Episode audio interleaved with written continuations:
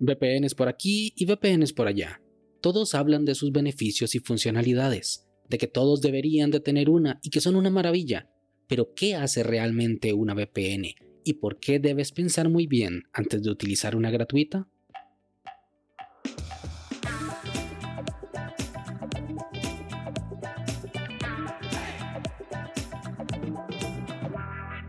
Hola a todos y sean bienvenidos y bienvenidas a este nuevo capítulo de Daily Meeting, podcast diario de cultura de Internet. Este es el capítulo 109 y hoy es jueves 19 de agosto de 2021 y hoy es el Día Mundial de la Fotografía, ya que fue el 19 de agosto de 1839 que Louis Daguerre presentó ante la Academia de Ciencias de Francia su último invento, el daguerrotipo, que permitía capturar una imagen a través de un proceso químico dando lugar al desarrollo de la fotografía. Mi nombre es Melvin Salas y en los próximos minutos hablaremos sobre Internet explicado como correspondencia. Así que, comencemos.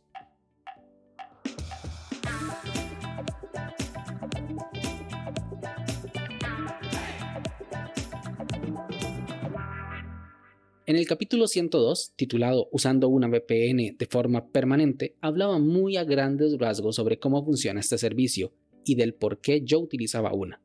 Pero vamos a continuar con un concepto más básico, explicado con cartas.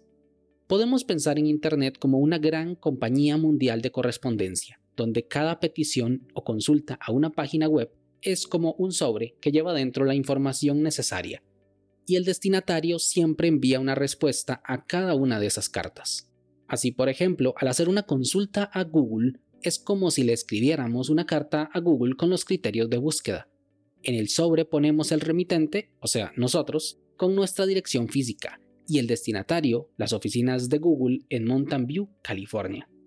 Alguien en Google recibe la carta, hace la búsqueda en sus archiveros y usando nuestra dirección de remitente nos devuelve una respuesta. La diferencia es que este proceso de creación de la carta, del sobre y el envío y todo lo demás lo hace la computadora en cuestión de milisegundos. Ahora, este proceso tiene un gran problema. La carta pasa por manos de todo el mundo, del cartero, el del camión, los de la central, los del avión, el motorizado, y al final el sobre llega todo toqueteado a Google. Y lo mismo pasa con la respuesta de vuelta. ¿Es posible que alguien lea la carta en el camino? Pues sí, ¿Es posible que alguien cambie el contenido del sobre en algún momento? También. Por esa razón se han implementado medidas de seguridad, como por ejemplo, las cartas ahora van con correspondencia certificada y van en unos sobres especiales que en teoría nadie puede abrir. Ya por lo menos ahí va la primera medida de seguridad, la cual es la encriptación de las cartas. Esto es básicamente lo que hace el candado de las páginas web. Pero hay un segundo problema. Todos en este mundo de correspondencia saben a quién le escribo y quién me responde. Por ejemplo, si mando una carta a Netflix Francia, tanto la compañía de correos sabe que yo le escribo a Netflix como Netflix sabe que yo le estoy escribiendo desde Costa Rica. Y ahí pueden pasar dos cosas interesantes. Netflix Francia puede simplemente responderme con una carta indicando que ellos no tienen permisos para enviarme la serie que le pedí, por ejemplo Lupin, esto es el famoso bloqueo regional. O la compañía de correos puede simplemente devolverme la carta a mí diciendo de que yo no tengo permiso de escribir a Francia. Esto es el bloqueo de gobiernos que hacen países como China o Venezuela. Y aquí es donde entra el papel de las VPN, las cuales funcionan como intermediarias, como una empresa que se encarga de ser de intermediario. Cuando uso una VPN, yo hago todos los envíos de mi correspondencia a las oficinas centrales de esa VPN ellos abren el sobre, ponen el contenido en otro sobre y lo envían al destino. Esperan a que la respuesta llegue y luego me envían esa respuesta, pero en un sobre diferente. Al final, mi compañía de correos nunca supo a quién le escribí realmente, aunque se puede dar una idea porque siempre le escribo a la misma persona, y todas las cartas que mando a esa VPN son sobres protegidos para que no puedan ver el contenido.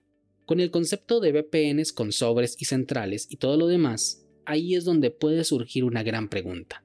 Si la empresa de VPN se encarga de abrir los sobres y vaciar su contenido y ponerlos en otro sobre, debo confiar ciegamente en que no leen mi correspondencia o que no le hacen una copia. Y lo peligroso es que en Internet no solo viaja información plana, sino que van contraseñas, cuentas bancarias, fotos o información de consumo. Por eso hay que tener mucho cuidado sobre en cuál red nos conectamos o qué servicio de VPN utilizamos. Hace poco salió a la luz de que empresas como Sensor Tower daban a los usuarios estos servicios de VPN gratuitas y luego vendían los datos de los usuarios a otras compañías.